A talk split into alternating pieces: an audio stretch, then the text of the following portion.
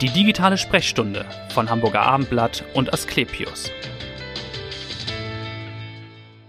Reden wir nicht groß drum herum. Heute geht es in der digitalen Sprechstunde, dem Podcast von Hamburger Abendblatt und Asklepios, um ein Männerthema. Denn wir sprechen unter anderem über die gutartige Prostatavergrößerung.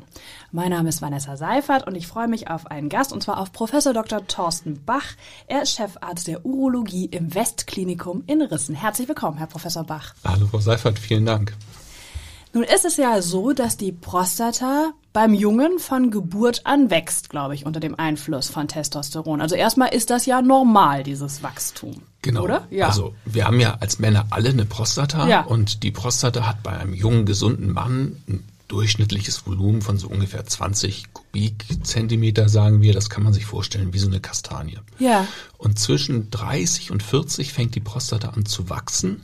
Ja. Die Prostata besteht quasi aus zwei Zonen. Einer inneren Zone, das sind die Drüsen, und einer äußeren Zone. Das kann man sich ein bisschen vorstellen wie die Orange, außen die Schale Ja. und innen das Fruchtfleisch. Und das Fruchtfleisch fängt zwischen 30 und 40 an zu wachsen. Ja.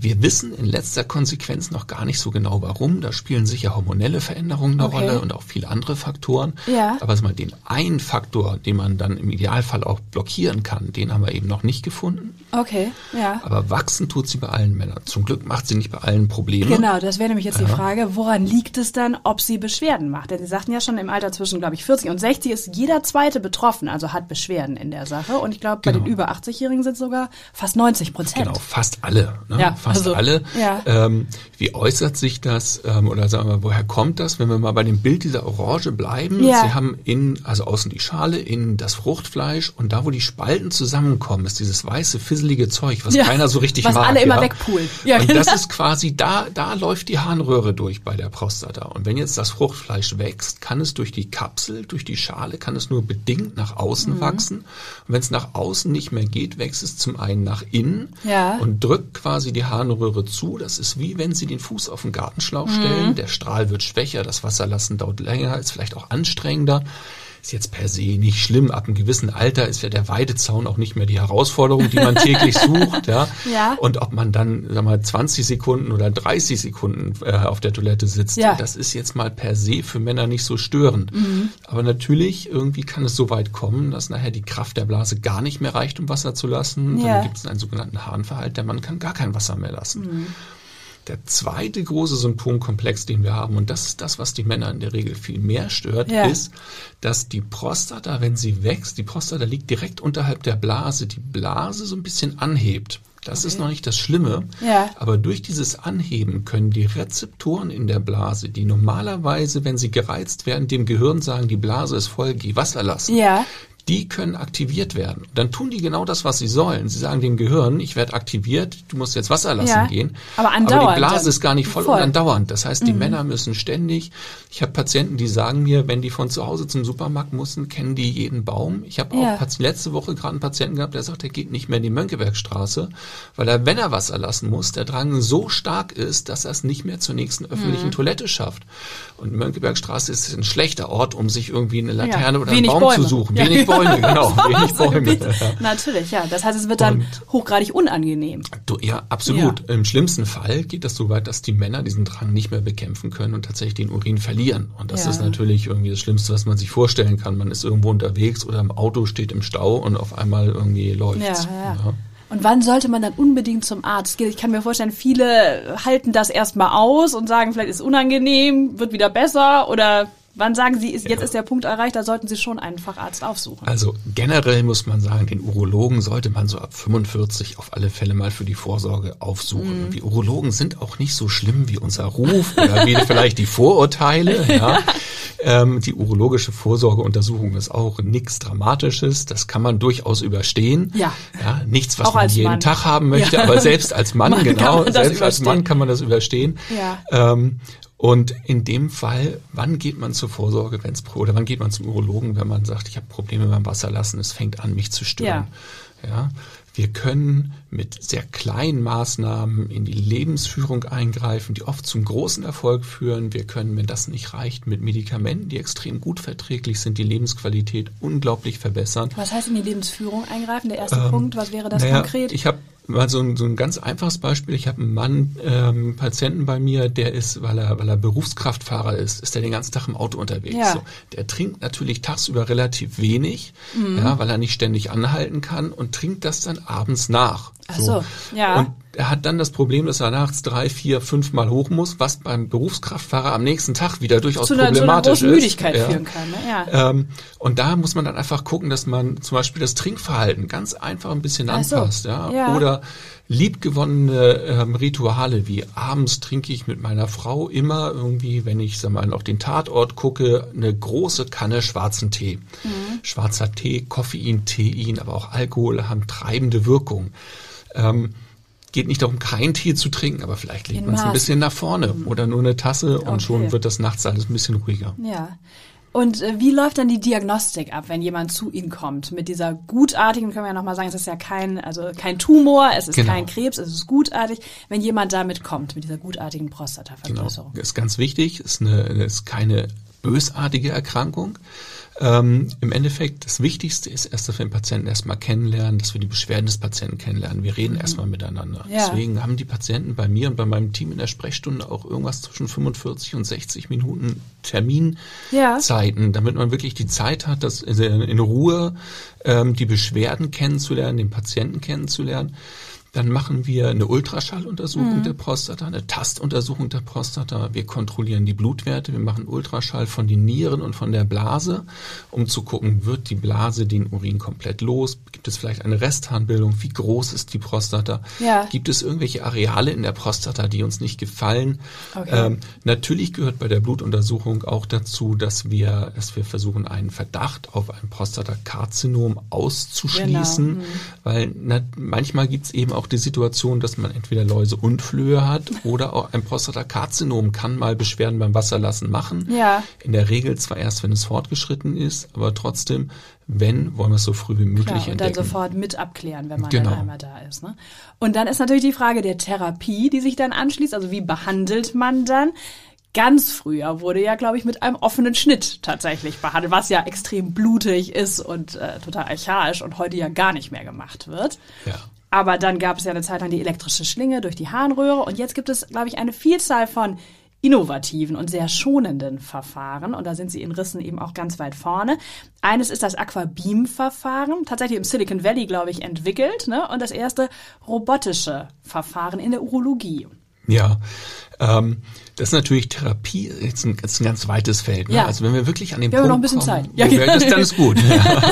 Ja. ähm, erste Schritte sind natürlich immer, wenn es mit Veränderung der Lebensführung nicht reicht, Ja. Mhm. sind tatsächlich die ersten Schritte Medikamente, ähm, sehr gut wirksam, sehr gut verträglich. Aber es gibt eben einen bestimmten Anteil von Männern, wo Medikamente nicht reichen oder wo sich Komplikationen entwickeln, immer wiederkehrende Harnverhalt, immer wieder Blut im Urin oder Ja. hohe Restharnbildung wo wir, wo wir dann eben tatsächlich operieren müssen. Wie viele sind das? Vielleicht Äh, ganz kurz. So ungefähr 60.000 Operationen im Jahr in Deutschland, muss man sagen. Also Mhm. Ja. schon spielt eine relevante Rolle. ja, Ähm, und wenn man, wenn man äh, mal diese, Sie sagten, früher hat man mit einem offenen Bauchschnitt Mhm. operiert oder mit der elektrischen Schlinge.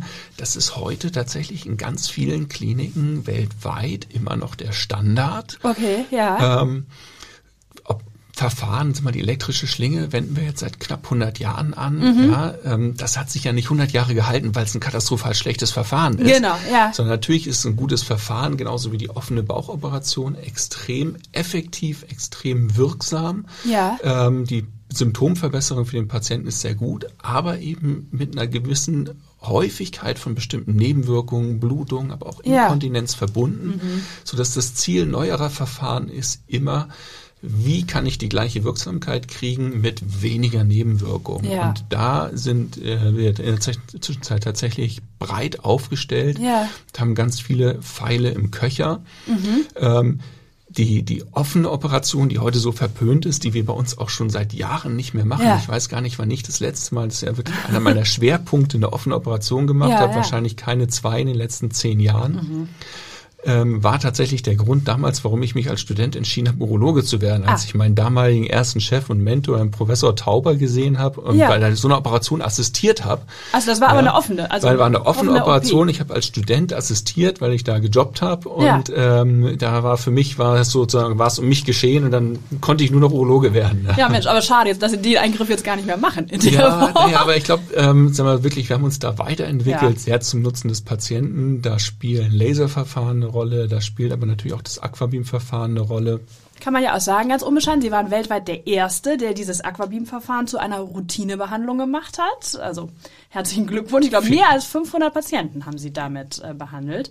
Und weltweit sind es knapp 5000, die diese genau, Behandlung erfahren haben. Genau, ja, vielen Dank. Also es ist tatsächlich so, ich hatte irgendwie das Glück, im August 2017 als erster weltweit das in der Routinebehandlung einzusetzen yeah. von Patienten, weil ich ähm, vorher schon ähm, in, sag mal, aufgrund der Entwicklung der Idee, die hinter diesem Verfahren steht, irgendwie da involviert war und ja. ähm, einfach überzeugt bin nach wie vor, dass das der richtige Weg ist, wie wir in Zukunft Patienten behandeln sollen. Das Besondere am Aquabeam-Verfahren ist ja, dass wir erstmalig in die Therapie der, der gutartigen Prostatavergrößerung bildgebungsgestützt operieren. Das heißt, wir machen während der Patientennarkose hat Ultraschall von der ja. Prostata, markieren, das können wir im Ultraschall sehr gut sehen, das Gewebe, was zu viel ist, was weg muss, ja. und übergeben dann an einen Roboter, der das Gewebe mit einem Hochdruckwasserstrahl vollautomatisch wegkerchert, sag ich einfach ja, mal ganz erlaubt. Ähm, wir, wir übertragen quasi Know-how aus der Industrie in die Medizin. Ja? ja? Wenn Sie für Ihr Auto ein Ersatzteil brauchen oder egal welches Teil, das wird ja heute auch nicht mehr händisch hergestellt. Es nee. wird am Computer programmiert und dann vollautomatisch aus dem Rohling hergestellt. Genau. Genau das Gleiche machen wir hier auch mit dem Vorteil, dass dieser Roboter eben unglaublich präzise ist, ja. dass der jeden Tag gleich gut ist, dass der Roboter der hat auch, keine Tagesform. Der ne? hat keine Tagesform, der hat nicht irgendwie schlecht geschlafen, der hat auch, sag mal, vom, vom ersten Tag, der hat auch keine Lernkurve, weil der vom ersten Tag an das tut, wofür er programmiert wurde. Ähm, und reduziert natürlich so ein bisschen die, die Abhängigkeit von der Erfahrung des Operateurs. Mhm. Na klar spielt der Operateur, spielt der Mensch dahinter noch eine Rolle. Das ja. ist auch immer wichtig für die Hörer. Und Lisa ist ja nicht der Roboter, der das alleine macht. Also es Nein. ist ja schon der, der Operateur da, der, der sozusagen den Roboter steuert. Genau. Das finde ist für mich auch ganz wichtig. Also zum einen mache ich die Planung ja am, am Ultraschallbild, ja. habe natürlich die Vor den Vorteil, ich kann eine Planung machen, dann kann ich mir die angucken und wenn ich sage, Mensch, so richtig zufrieden bin ich noch nicht, dann plane ich halt einfach nochmal. Ja. ja ähm, wenn man so, kennt man von zu Hause vom Heimwerkern, ja, zweimal abgeschnitten, immer noch zu kurz. Das haben wir natürlich, da haben wir immer noch diesen Sicherheitsaspekt. Ja. Und beim Aquabeam, ich löse das Ganze aus und steuere das Ganze, aktiviere das System über einen Fußschalter. Ah ja, okay. Das heißt, ich kann während der Prozedur, die ich live im Ultraschallbild kontrolliere, kann ich jederzeit den Fuß äh, vom, vom Fußschalter, vom Gaspedal nehmen, nehmen und sagen, die Maschine ja. hört sofort auf. Ja. ja. Das heißt, ich habe immer noch die absolute Kontrolle. Und die Steuerung darüber. Und die ne? Steuerung darüber. Der Vorteil ist halt, dass diese dieser elektromotorgesteuerte Wasserstrahl viel schneller ist, als ich händisch jemals sein kann. Das ist zwar für mein Ego nicht gut, aber so ist es halt leider. ja, ja. Und ähm, das ähm, wir, wir eben für den Patienten damit deutlich schonender und deutlich weniger Belastungen haben. Das heißt, wie lange dauert dann so ein Aquabeam?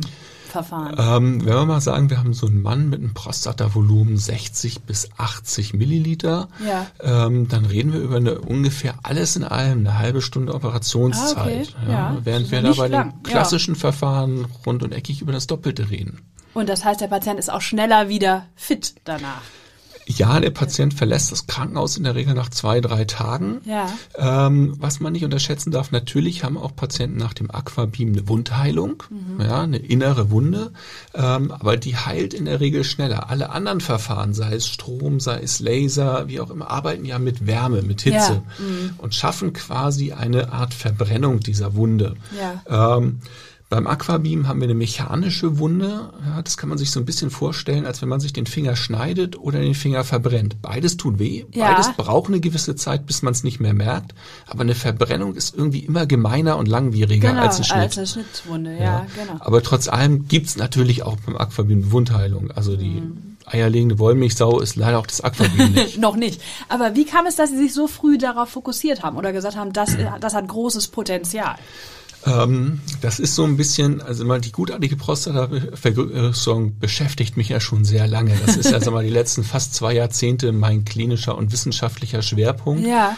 Und ich hatte immer, ähm, als ich noch wissenschaftlich aktiver war, vor vielen, vielen Jahren, dass die Idee, eine robotergesteuerte Lasersonde, die ultraschallgestützt die Prostata vaporisiert. Also mhm. quasi ein, ein Roboter Greenlight Laser, wenn man so will. Ja. Ähm, das haben wir dann mal probiert, ähm, aber auch nie so richtig ähm, nachverfolgt. Und ja. als ich dann ähm, das erste Mal mit dieser Methode in, in Berührung kam, in Kontakt kam, wo war ähm, das dann? Äh, das war tatsächlich im Rahmen eines Kongresses, wo Kollegen dieser Firma mich angesprochen ah, ja. haben. Mhm. Ähm, war für mich das so wie ein Déjà-vu. Das war genau das, wo ich eigentlich immer gesagt habe, da ich das glaube, will ich auch entwickeln. Das, das, das wollte ich äh, eigentlich mal entwickeln. Ja, ja. Dafür fehlte mir auch das Know-how, aber das Klar. ist eigentlich mal das, wo ich gedacht habe, das ist der Weg, wo wir hin müssen. Ja.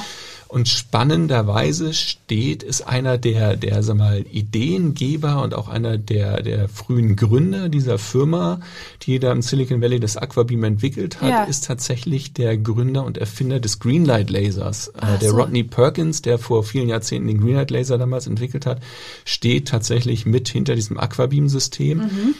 Eben unter der Idee, das mit dem Laser zu machen. Ähm, der Wechsel auf den Wasserstrahl ist einfach dadurch erfolgt, weil sich die Eindringtiefe in der Prostata, was ja für uns ganz wichtig ist, ja. wir müssen ja begrenzen können, bis wohin geht der Wasserstrahl, genau. lässt sich einfach, zumindest für so einen Ingenieur, viel besser berechnen und programmieren, als das mit dem Laser möglich ist. Ach so, okay. Aber die Laserverfahren gibt es ja auch und da gibt es ja auch einige neuartige, ne, die Sie ja, anwenden. also Laserverfahren spielen nach wie vor eine Riesenrolle. Also ja. wenn Sie mich, werden mir sagen, die Offenoperation, die Schlingenoperation ist, sage ich mal, Prostata-Operation 1.0 ja. und Aquabeam ist ja noch ein ganz junges Verfahren. Also wenn ja. ich im August 17 der erste weltweit war, muss man ja sagen, reden wir ja über ein relativ junges Klar. Verfahren. Ja. Ich bin nach wie vor überzeugt, dass das das Potenzial hat, Prostata-Operation 3.0 zu werden. Aber die Laserverfahren mit den Erfahrungen, die wir jetzt haben, sind ganz klar in meiner Sicht Prostata 2.0, ja. weil wir eben auch für jeden Patienten hier Optionen haben. Wir haben über 15 Jahre Erfahrung, sei ja. es mit der Laser-Enukleation, mit dem Holmium-Laser oder mit dem Thulium und jetzt neu mit dem Thulium-Faser-Laser ja. oder sei es auch mit dem Greenlight-Laser, wo wir keine Ausschälung der Prostata machen, sondern eine Verdampfung. Also wenn genau. ich zu Ach meiner so, Orange zurückkomme, bei der Holmium-Laser-Enukleation sind wir quasi in der Schicht zwischen Fruchtfleisch und Schale der Orange und schälen das komplette Fruchtfleisch aus. Ja. Beim Greenlight Laser gehen wir von der Harnröhre, also von dem Fisselkram in der Orange und äh, von innen und verdampfen das komplette Fruchtfleisch mhm. bis zur Schale, ähm, um damit sozusagen das Volumen der, der Prostata zu verkleinern und das ja. Wasserlassen zu erleichtern. Okay. Und dann hängt es tatsächlich davon ab, was hat der Patient auch für Vorerkrankungen. Muss genau, das wäre ja die Frage, was genau. kommt für wen in Frage dann, ja. wenn es diese Optionen eben gibt? Das, das ist eine ganz wichtige Frage und deswegen ähm, bin, ich, bin ich so froh, dass wir in Rissen durch diese Spezialisierung auf die gutartige Prostatavergrößerung ja. einfach Möglichkeiten haben, wie sie es in Deutschland in keiner zweiten Klinik gibt, weil wir einfach alle Verfahren, die in, in den aktuellen Leitlinien ja. sinnvoll empfohlen Alles sind, anbieten, anbieten können, können sogar ein bisschen darüber hinausgehen können über die aktuellen Leitlinien, mhm. aber ich sag mal, der, der Greenlight Laser hat den Vorteil, dass er eine extrem gute Blutstillung macht.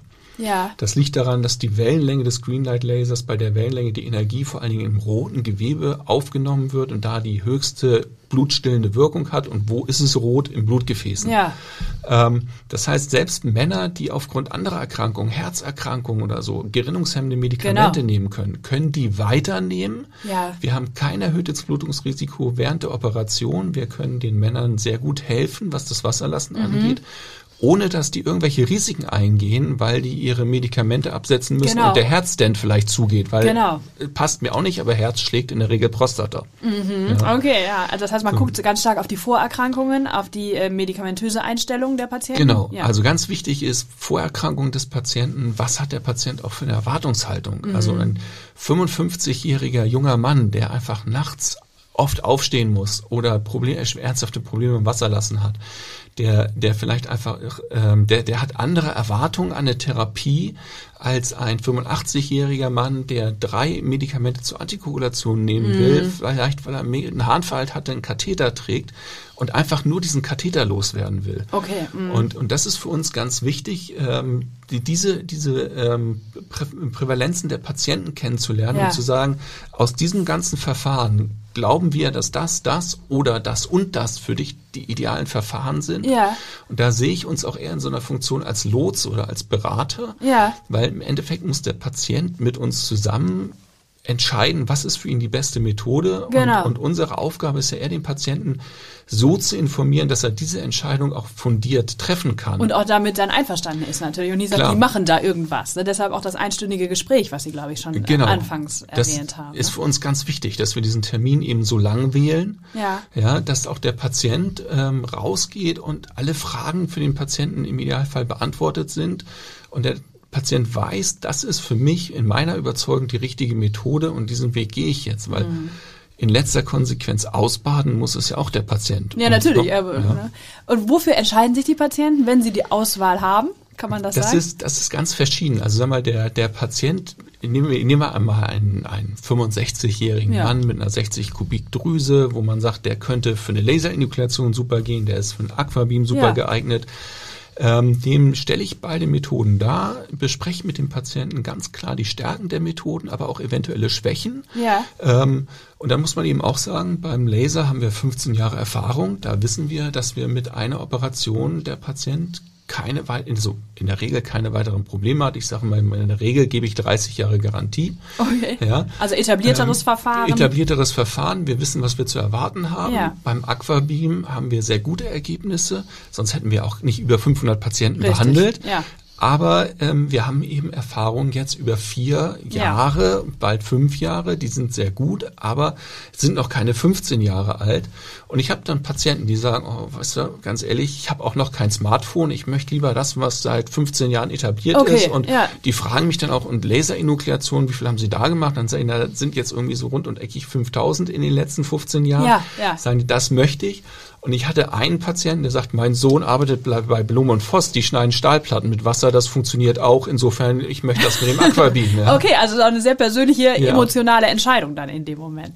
Macht es Sie eigentlich sehr stolz, dass Sie der Erste weltweit waren? Oder sagen Sie, das größte Kompliment, habe ich in einem Interview mit Ihnen gelesen, ist, wenn ein Patient sagt, ich schicke dir noch meinen Bruder und meinen Nachbarn, Ja, weil es so also- gut geklappt hat hier. Also, ein, ähm, äh, was soll ich dazu sagen? Na, natürlich freut man sich über Ja. so eine Zahl, ne? Und Ja. natürlich muss ich auch sagen, ich weiß nicht, ob stolz das richtige Wort ist, aber ich freue mich natürlich, wenn ich sehe, dass aus unserem Nidus, aus unserer Keimzelle irgendwie quasi in der Zwischenzeit weit über 100 Systeme weltweit etabliert Ja, sind. ja. Und ganz viele dieser, dieser Operateure, die heute das Aquabeam anwenden, bei, bei uns in der Klinik waren, sich das angeguckt haben, mit mir, mit meinen Mitarbeitern diskutiert haben Aus der ganzen Republik oder auch aus dem Ausland? aus, auch aus dem? Ausland und sich dann eben entschieden haben, das Verfahren einzusetzen, weil sie das bei uns gesehen haben und wir sie überzeugen konnten. Ja, ja. Das muss ich schon sagen, das ist natürlich was, was einem irgendwie gut reinläuft. Ja, klar. so, Ja, aber klar. ähm, viel schöner ist tatsächlich, wenn ich sehe, ähm, wenn, wenn Patienten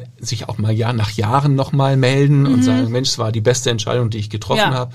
Oder ich habe eben einen Patienten, der hat zwei Zwillingsbrüder, die in der Zwischenzeit beide bei uns waren. Ach was. Ähm, und Also ähm, Drillinge, die alle bei Ihnen äh, operiert Drillinge, die alle bei uns operiert worden sind, Ja. oder eben auch Patienten, die, wo dann nochmal der ältere Bruder dem Jüngeren sagt, Ja. geh mal dahin. Und ähm, wir sehen es halt, ungefähr die Hälfte unserer Patienten für die gutartige Prostatavergrößerung kommt von außerhalb Hamburgs. Ach so, Ja, also die kommen tatsächlich aus ganz Deutschland, zum Teil auch aus dem Ausland zu uns. Ja, Ähm, und das ist natürlich viel mehr Klar. Lob als jetzt irgendeine Zahl. spricht natürlich für die große Reputation, die Sie da haben in Rissenau.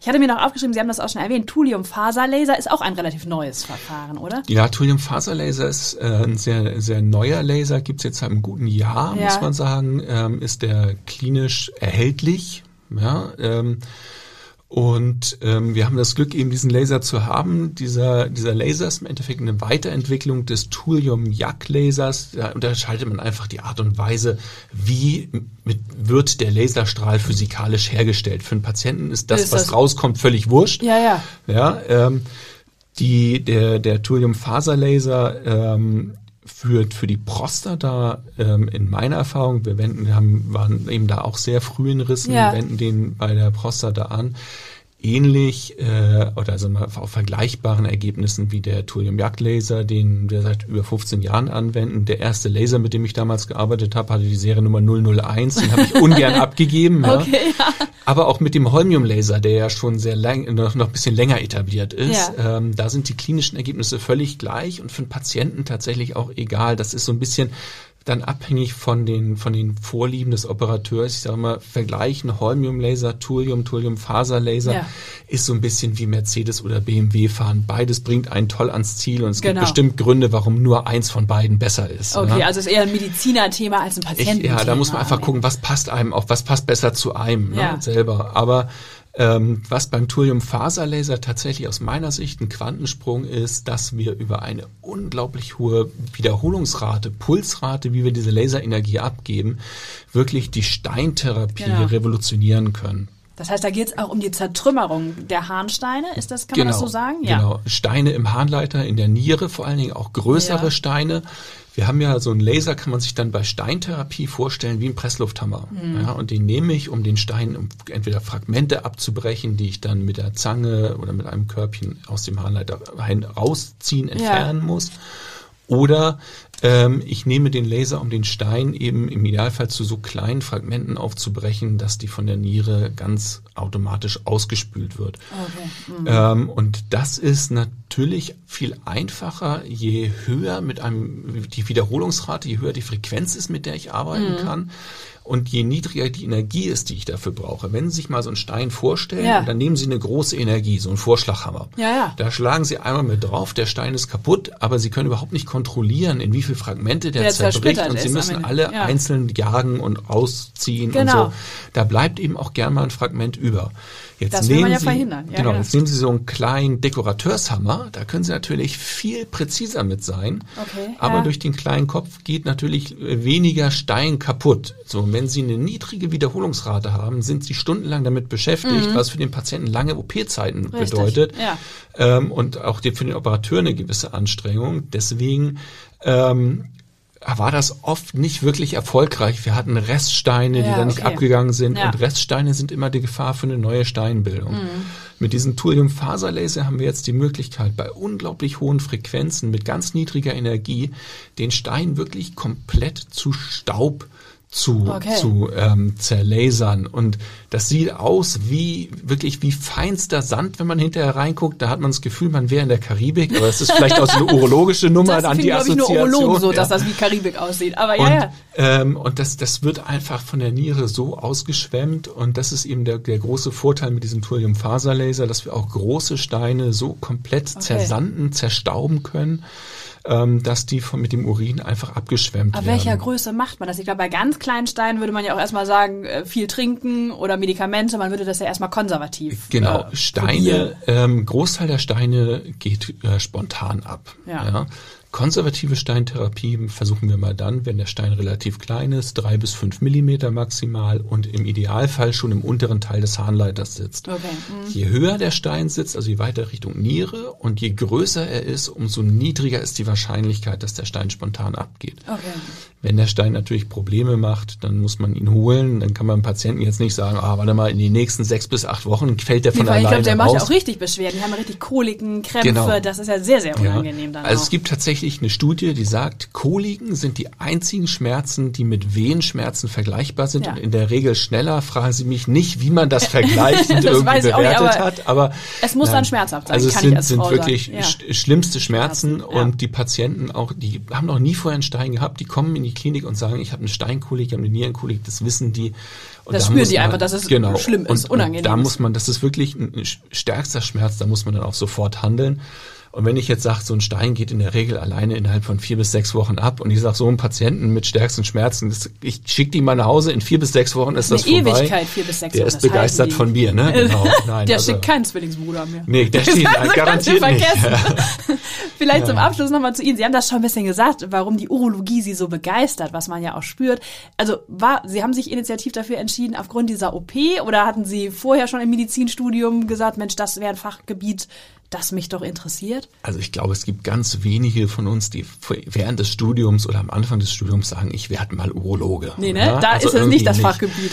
und, und dann ist es tatsächlich, glaube ich, so, dass es davon abhängt, ähm, wer einen begeistert. Also als mhm. ich anfangen wollte, wollte ich mal und, und Orthopädie, Unfallchirurgie machen. Ich mhm. wollte auch mal Pädiatrie machen. Ach, tatsächlich, ja. Ähm, ganz früher wollte ich mal Tierarzt werden und das war, glaube ich, eher der Daktari-Serie geschuldet, ja.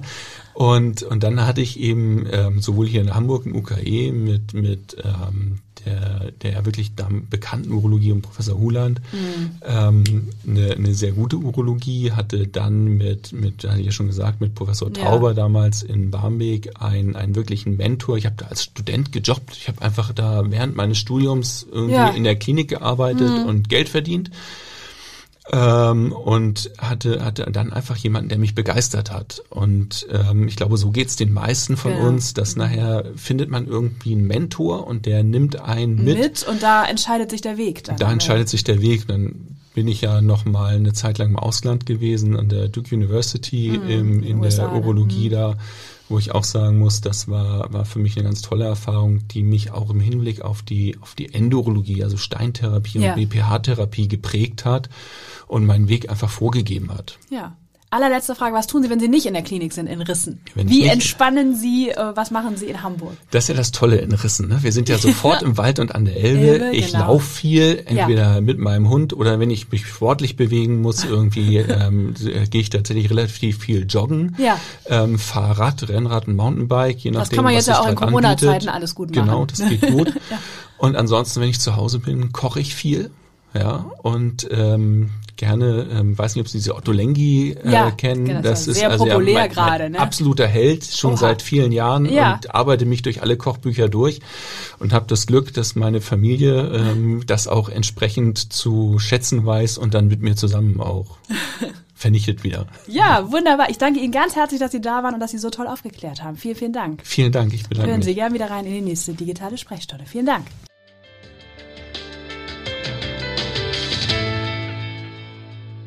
Weitere Podcasts vom Hamburger Abendblatt finden Sie auf abendblatt.de slash podcast.